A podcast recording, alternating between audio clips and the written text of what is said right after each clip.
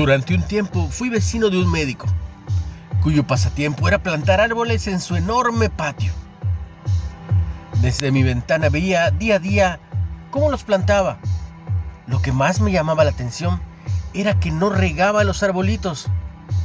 Tanta era mi curiosidad que fui a preguntarle. Me dijo que si regaba sus arbolitos, las raíces se acomodarían en la superficie y quedarían siempre esperando el agua que él diariamente les daba.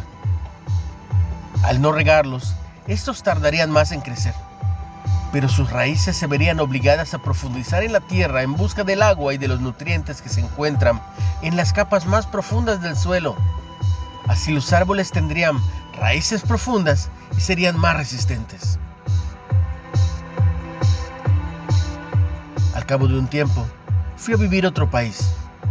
Cuando después de varios años regresé a mi antigua casa, noté que mi vecino había cumplido su sueño tenía un pequeño, gran, hermoso bosque.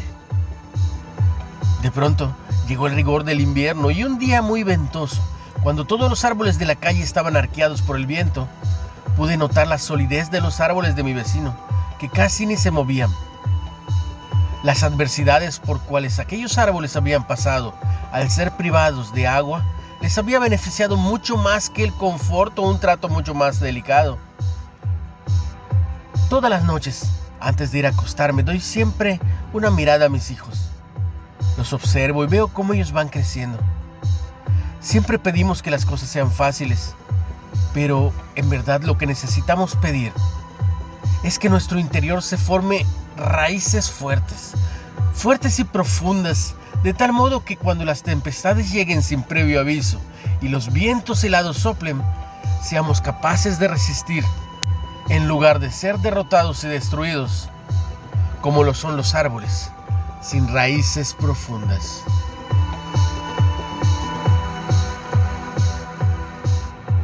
Una reflexión